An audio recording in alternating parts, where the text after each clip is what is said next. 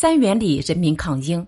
新军在侵略中国的时候，每前进一步都遭到中国人民的顽强抵抗。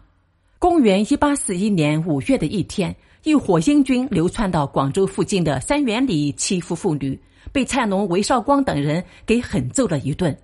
金军狼狈的逃走了。韦绍光知道这伙坏蛋不会罢休，就把附近的村民集合起来，组织成一支五千多人的平英团。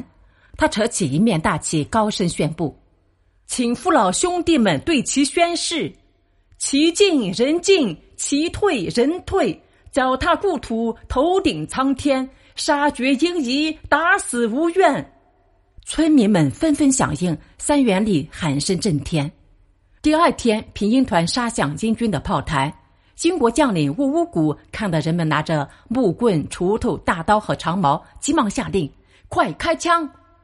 砰砰砰！枪声过处，不少群众倒在了血泊中，但有更多的群众仍在阵前挑战。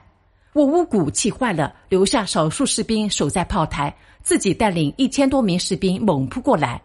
韦绍光指挥着平英团且战且退，等退到地势险要的牛栏岗时，新军只能排成狭窄的长队前进。这时，平英团的伏兵们从四面八方冲杀过来。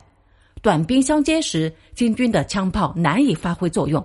正巧这会儿天降大雨，火药又被淋湿，他们的武器完全成了废物。平英团的战士们举起长矛、大刀、钉耙、锄头，打死了几百名英军。